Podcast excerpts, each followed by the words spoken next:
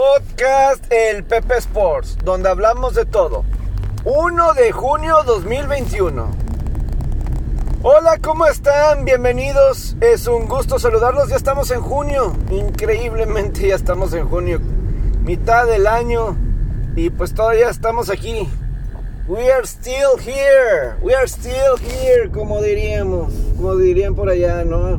Eh, ya rápido se está pasando este 2021. Quien lo fuera a pensar, eh, a pesar de pandemia y todo. But we are still here. Completamente estamos aquí en vivo para. En vivo, aquí estamos grabando para ustedes, para ustedes, para todo lo que está sucediendo alrededor del mundo deportivo. Y vaya que Sí, ayer vi la final de Tigres femenil. Bueno, el segundo tiempo, el segundo tiempo. La verdad, la verdad es que el horario de 7 de la noche le fallaron un poquito. Era mejor 8 o 9. La verdad es que, a diferencia de Estados Unidos, el horario estelar, voy a decir, mínimo aquí de Monterrey. Yo no vivo en otras partes, nunca he vivido en otras partes, más que aquí en Monterrey. Y yo sí siento que el horario prime es como 8 o 9 de la noche. 9 de la noche. Porque yo, yo defino prime que la gente esté en sus casas. Me explico, ¿no? Que la gente esté en, en sus casas, que no esté... O sea, que haya alcanzado ya salir de su trabajo ya, y ahora sí ya estar listos para lo que sigue. Eso es lo que yo defino el horario prime, ¿no? Y en Estados Unidos, el horario de salida de trabajar es mucho más temprano. A las 4 o 5 de la tarde ya muchos salieron, llegas a las 6, 7 a tu casa y ya estás en horario estelar. Ya para las 10 de la noche te estás durmiendo. Ya para las 10 de la noche ya ya te tardaste en, Monterrey, uno está llegando a, sus casas después de trabajar, si como uno, como uno que es Godín, llega a las 8 o 9 de la casa, si te duermes a las 10, pues ya no hiciste nada. Ya perdiste, se siente como si perdiste el día completo, ¿no? Entonces, yo sí creo que es una diferencia así tremenda, tremenda. A mí, a mí sí me hubiera gustado, o sea, que la final femenil, femenil, me imagino que esto por horarios, no sé si de televisoras, no sé de quién, pero pues obviamente 7 de la noche quitaste un poquito audiencia, no tanto, a lo mejor tocado la, el final, pero pues bueno, eso ya son, como le dirían en inglés, pet peeves, ¿no? Esas cosas de que no le gustan así, no, que no le guste, sino no sé cómo definirlo, simplemente un pet peeve, así de, eh, cosas así de, de mejorarlo. Lo que sí quiero aquí mencionar y seguramente si escuchan este episodio después de Regiolandia que que hoy me toca, es que la gente de Tigres se debe de sentir orgulloso de que han puesto, han creado un producto de Tigres femenil que la gente le gusta consumir. Algo del deporte femenil que a la gente le gusta consumir. No es sencillo. Yo ayer con un amigo que estaba viendo estaba viendo la final con con Aldo Farías. Yo le preguntaba, y les hago también la pregunta a ustedes. Yo le hago la, pregunta a ustedes. Yo no sé, yo no sé. La popularidad de Tigres Femenil en México, ¿cómo se compara con otro fútbol femenil en otro deporte? En otro país, mejor dicho, en otro país. ¿Cómo se compara? Es decir, tienes a un Tigres femenil bastante que, o sea, la semana pasada en Regilandia con Víctor Manuel Hernández, él puso estas fotos de, de la gente haciendo filas para entrar al estadio. Y se me hizo fenomenal ver toda la gente, toda la gente ahí haciendo fila y mucha, mucha gente. Eso y, con una semana de anticipación al evento, con una semana de anticipación al, al juego final. Eso, créeme, créeme, creo que tiene su gran, gran valor. O sea, eso nada más te explica lo importante que se ha vuelto Tigres Femenil. El must que se ha vuelto Tigre Femenil aquí. Mínimo para la afición de Tigres. ¿Ok? Ha logrado conectar muy padre. Una conexión que yo me imagino que en otras partes del país, al ver lo que Tigres Femenil se ha convertido, estoy hablando más allá de los campeonatos, que a lo mejor eso ayuda. Eso ayuda un poco de que pues tienen un equipo campeón, campeonable y pues todo, ¿no? Pero que honestamente se hayan convertido, es, o sea, en esto, en esta área específicamente, sí es muy, o sea, yo sí me imagino que en otras partes del país, al ver esto, dicen, si aquí lo pueden hacer, ¿por qué acá no? ¿por qué acá no lo pueden crear? ¿Por qué no lo pueden realizar?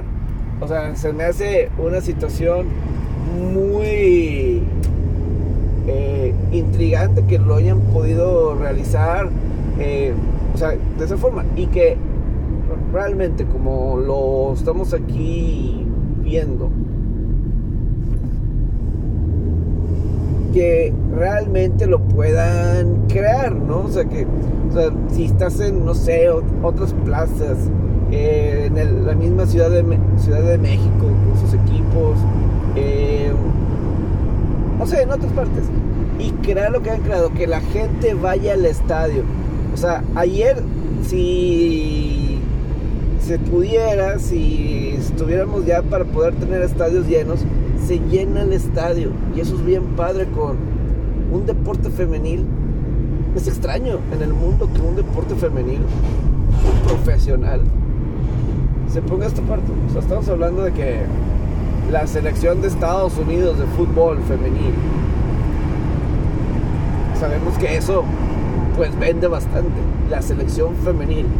Pero la, la liga de femenil de fútbol realmente no. Eso no. Ni se sabe quiénes son los equipos, ni se sabe las jugadoras. No tiene nada de impacto. Estamos hablando de Estados Unidos donde pues por mucho tiempo como que el fútbol, soccer femenino, pues eso ha sido el deporte de preferencia de muchas de, de, las chavas y pues lo que sea, son la máxima potencia en el fútbol, ¿no?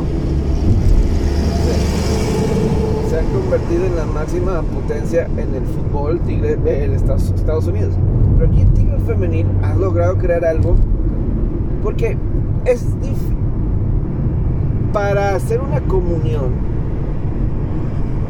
de gente, o sea, comunión así de del equipo y con sus aficionados, no es solamente los campeonatos, tiene que ver algo más, porque pues obviamente, o sea, y lo voy a comparar un poquito con un deporte, o sea, los borregos salvajes. Los borregos, campeonato tras campeonato tras campeonato, pero pues no tienen esa misma, ese mismo arraigo con la gente.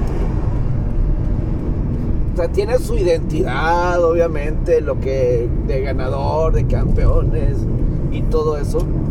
Pero pues así esa conexión realmente con la gente, pues no la hay, no la hay.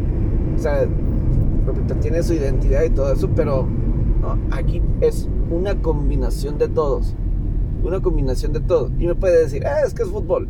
eso no lo vemos en otras partes. A ver, si aquí la gente que me está escuchando, o sea, ¿cómo son las ligas de, de la Liga MX en, o las ligas femeniles de fútbol en, en Europa? Por ejemplo, eh, en cuestión de popularidad, de, en cuestión de yo no sé qué tan sustentable esté siendo Tigres femenino. No lo sé. no lo sé. Pero me atrevo a decir que es de lo mejor de, de México. Me atrevo a decir. Simplemente por... Porque creo que no nada más es por final. O sea, sí siento que hay juegos y hay gente que, que la sigue. Obviamente finales es, es más. Pero sí, sí es muy, muy padre que... Porque, es la clave para cualquier deporte. Hacer deporte profesional. ¿Ok? Esto de deporte profesional, no estamos hablando de... De... Amateur ni nada. O sea, el deporte profesional, de alguna forma tienes que poder conectar la gente con, con el equipo. Y hay muchas formas. Es algo que yo he estado así pensando, ¿cómo, cómo le hacen? Porque, por ejemplo, en la, en la NHL, el equipo de Las Vegas Golden Knights lleva cuatro años. El equipo de Vegas lleva cuatro años. El equipo de Vegas lleva cuatro años. Y la gente ahí en Vegas está loca por sus Golden Knights. En verdad, está... O sea, es, increíble. Yo he estado viendo algunos programas de análisis de apuestas y todo eso, ya llevo un rato. Y les soy sincero, o sea, y ellos comentan. Y pues este programa hay, hay varios que viven en Vegas. Y el viernes pasado que iba a ser el juego 7, hasta gente que no le gusta el hockey, pero veían que era el juego 7. Y dice uno de los chavos, este, I have never seen a city fall in love as quickly with a team as the Vegas Golden Knights. Dice, o sea, que él nunca le ha tocado ver a una ciudad enamorarse tan rápido de un equipo como los Vegas Golden Knights. Y es un chavo que pues, debe tener, no sé si 50, pero debe estar acercándose a eso. O si acaso es lo que tiene. El, el caso de... Sí, se llama Teddy Covers. Pero sí, a mí me intriga. Este, o sea, ese tipo de, de comunión que, que, que, conectas con la gente. Eh, en los huracanes de Carolina, también en la NHL, por un tiempo, pues poca gente iba a las arenas y, y todo eso. Digo, fue un equipo campeón en el 2006 y luego se vino del 2009, no volvieron a calificar, sino hasta el 2019. Fueron como 10 años. Y pues hubo pues, Carolina, pues como que no es así como que el lugar más llamativo para vivir, etc. No sé, no es la ciudad más llamativa ni siquiera de Carolina del Norte, ni siquiera están en Charlotte, están en Raleigh, Carolina del Norte. Total, que pues empiezan a hacer unas celebraciones a final de partidos que involucras a la gente. Y entonces eso es muy padre. ¿Cómo involucras? Hace sentir parte a la gente. Y eso es importante, ¿no? Y yo creo que eso es algo que los deportistas en general como que se deben de dar un poquito cuenta, no sé, de, involucrar a, a, la gente, porque eso es lo que quiere la gente, es el sentimiento de pertenencia. Por eso vives, ese sentimiento de pertenencia, algo importante. Y sobre todo que si es algo que va más allá de ti. ¿Me explico? Algo que va, o sea, que sea, que va más allá de, de, sí, para hacer, para hacer sentir a la gente como, ah, ese es mi equipo, quiero ir, involucrarse. Si no involucras a la gente, a, a la gente no, pues no, ¿verdad? A mí me agradó un juego de, de los borregos, y esto es reciente, ya en su, en su nuevo estadio, que los jugadores al final del partido iban y abrazaban a los jugadores de la MFL, de los niños de la Monterrey Football League, de la Liga de, de Fútbol Americano aquí local.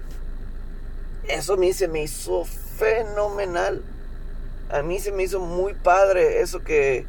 Eh, esa es una forma de sentir parte. Y los niños cuando juegan borregos, eh, vamos a verlos jugar. Eh, y todo eso yo creo que es algo que debe mantener permanente. Y es algo, creo que único.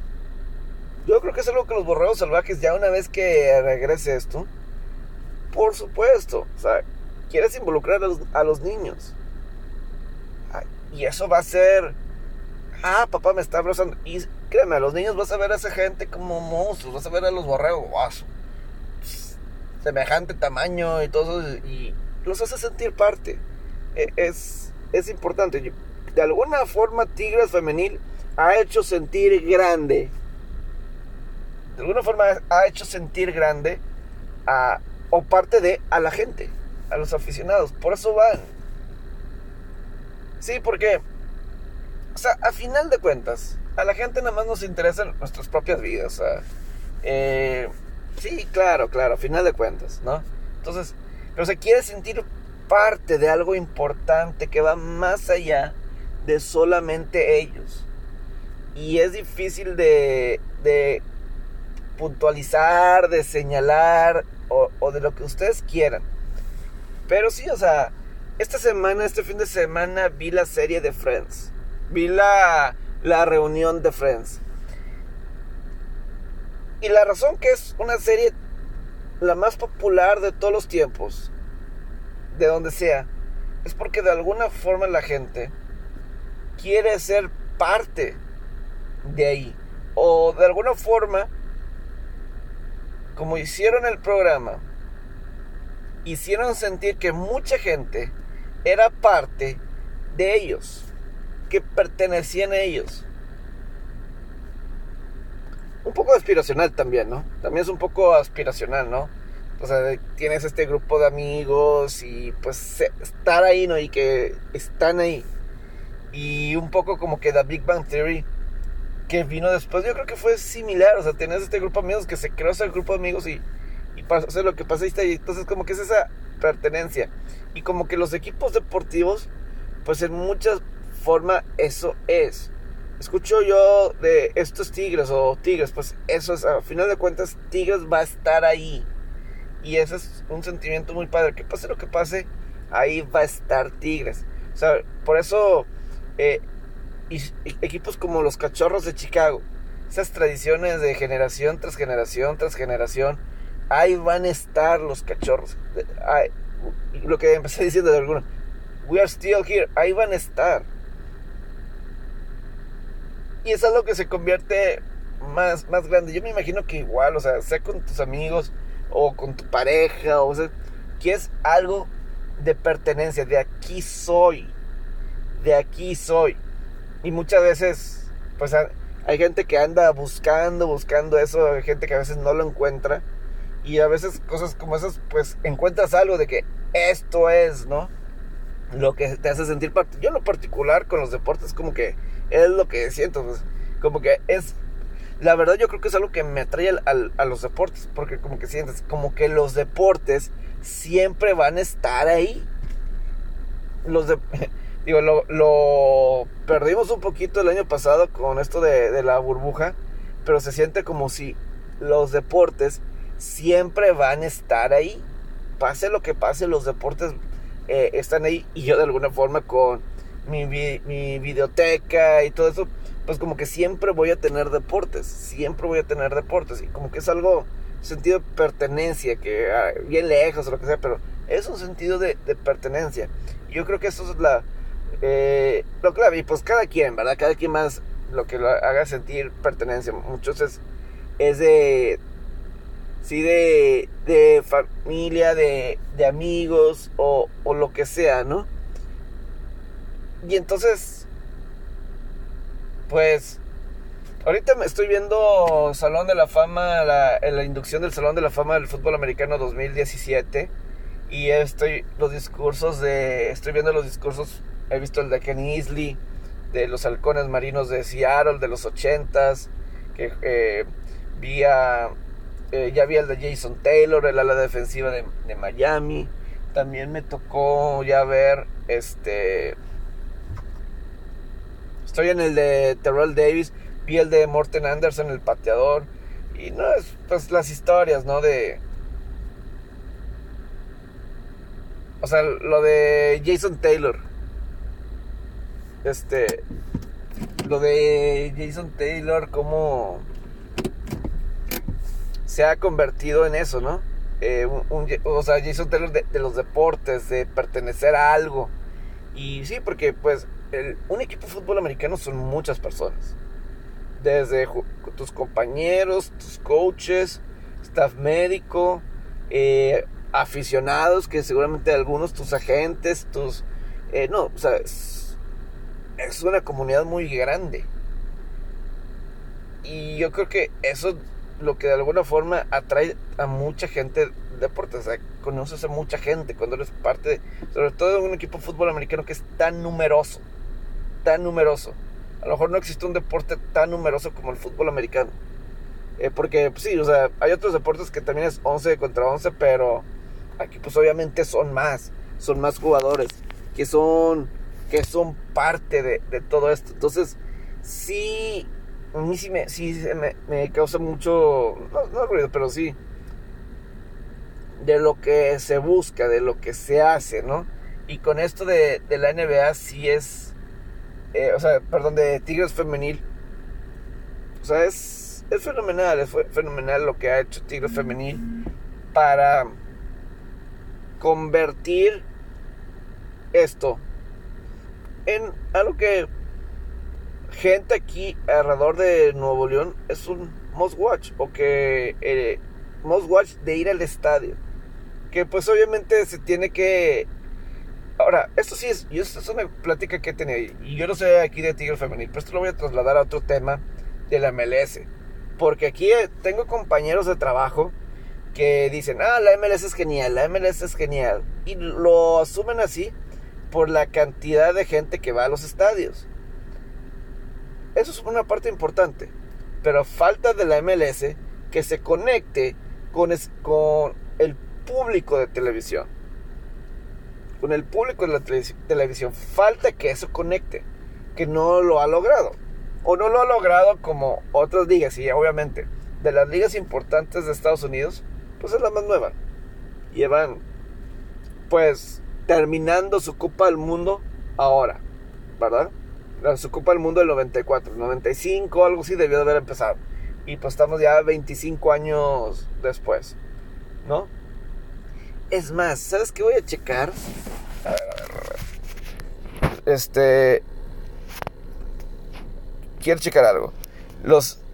Quiero checar los ratings de televisión de las finales de la NBA. A ver si no lo. Si. Quiero ver si es más visto no. WNBA.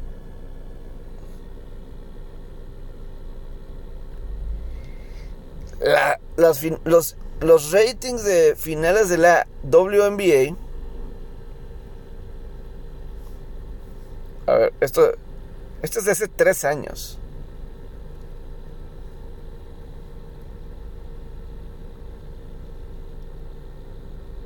A ver, a ver. Este. Quiero ver. 2020.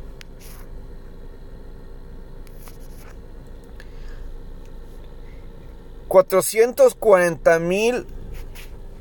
...promediaron de, público... ...las finales de la WA 2020... ...440 mil... ¿Ok? Ahora quiero checar... MLS Finals...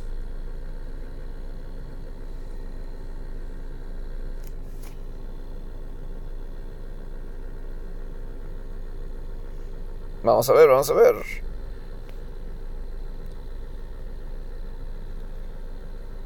La, las finales.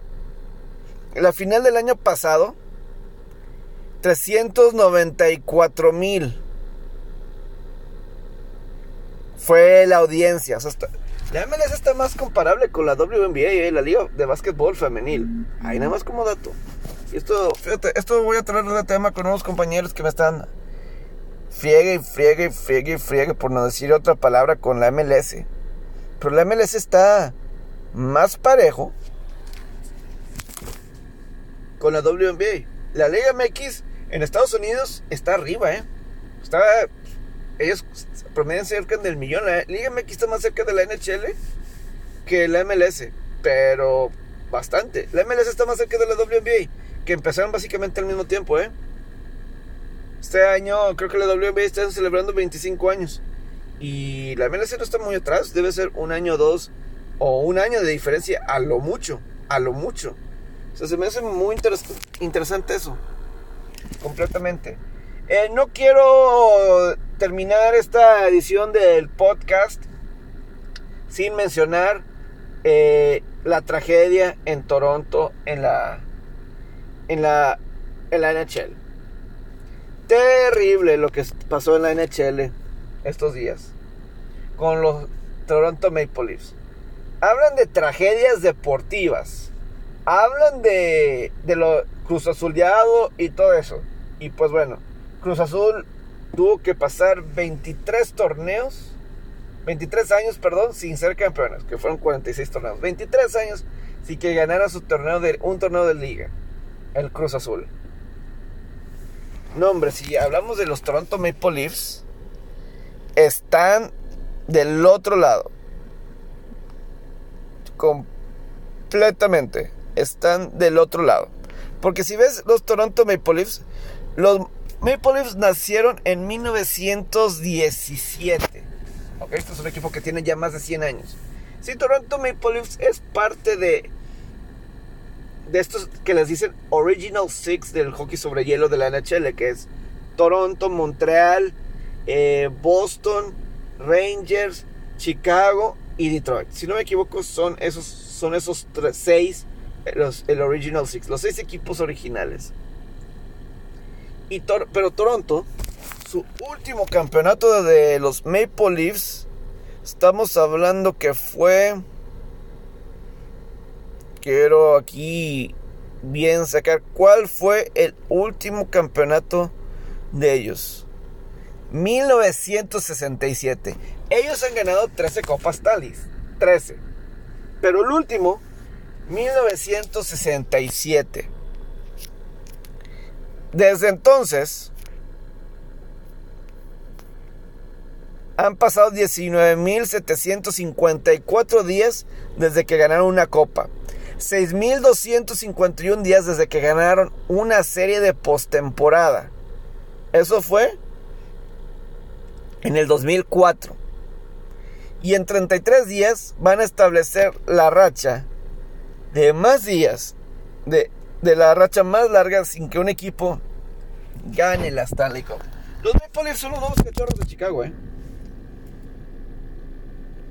La verdad, eh, de esa franquicia que no puede ganar y las tragedias que llegan a suceder una y otra y otra vez. Y es triste lo que pasó con los Maple Leafs. Otra vez. Maple Leafs toda esta temporada era el equipo número uno. El equipo número uno de toda la, de, la división norte. Era ellos junto con, voy a decir, Colorado, Carolina, Tampa, Boston y Toronto, yo creo que a lo largo de la temporada es un top 4 de equipos que de aquí sale el campeón, de Colorado, Carolina, Tampa y, Toronto. Si me agregas Boston, 5. Ok, esos 5. Toronto estaba ahí. Se enfrentan contra Montreal, equipo que si estaba en otra división no califica postemporada. ¿ok? Pero muy benévola la División Norte allá en Canadá. Y terminan clasificando, terminan eh, clasificando Montreal. Montreal gana el primer juego. Luego Toronto gana tres partidos de forma consecutiva. ese juego 4 para tomar la serie, ventaja de serie de 3 a 1, ganaron 4-0. Nada más necesitas una victoria para avanzar. Y Montreal, el siguiente juego, el, 5, el juego 5, están al frente 3 a 0. Montreal. Toronto regresa, empata, gana Montreal el tiempo extra. Juego 6. Montreal toma ventaja de dos goles. Toronto regresa, empata, tiempo extra, se gana Montreal. Nos vamos al séptimo juego. Ayer Montreal gana el juego, toma ventaja, ya Toronto ya no puede empatar, ya no, ya no y gana Montreal y se acaba. Y tú tienes, o sea, es difícil encontrarle fallas a este equipo de Toronto. Tienes a Austin Matthews, el líder goleador de la temporada. Tienes otros jugadores como Mitch Marner. Eh, sí salió John, eh, John Tavares, eh, otro jugador así, pero pues bueno, William Nylander tuvo cuatro goles en cuatro juegos en un punto. Y fue tragedia tras tragedia tras tragedia. Y repito, desde el 2004 no ganan una serie de playoffs. Y vaya si han tenido sus eh, tragedias. En el 2000... Nada más así se lo pongo. Desde ese 2004, Toronto tiene récord de 0 y 8 en partidos cuando pueden eliminar a una franquicia. 0 victorias y 8 derrotas. Es. Es triste. 0 victorias y 8 derrotas. Este. 0 victorias, 8 derrotas en juegos que pueden eliminar a un equipo. No lo puedo creer. 0 y 8. Y ha habido unas situaciones. Esa es una. En el 2013, ya lo platiqué. En el 2013 ellos llegaron a tener ventaja de. Eh, eh, contra Boston, en serie de postemporada contra Boston, ellos estaban abajo en la serie 3 a 1. Toronto regresa y empata la serie a 3.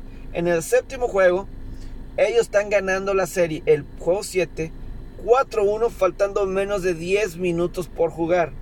Boston regresa, empata con un par de goles en los últimos minutos. En los, últimos, dos minutos que dieron dos goles. Boston empató. Y de ahí Boston ganó en tiempo extra y ¡pum! Se acabó. O sea, ¿cómo? O sea, y ganó Boston el partido. Y fue tan doloroso ese juego para Toronto. Es una más. por cierto, parece que está nublando. Parece que va a llover. El cielo se está nublando. Y sí, yo creo que sí, está, está lloviendo.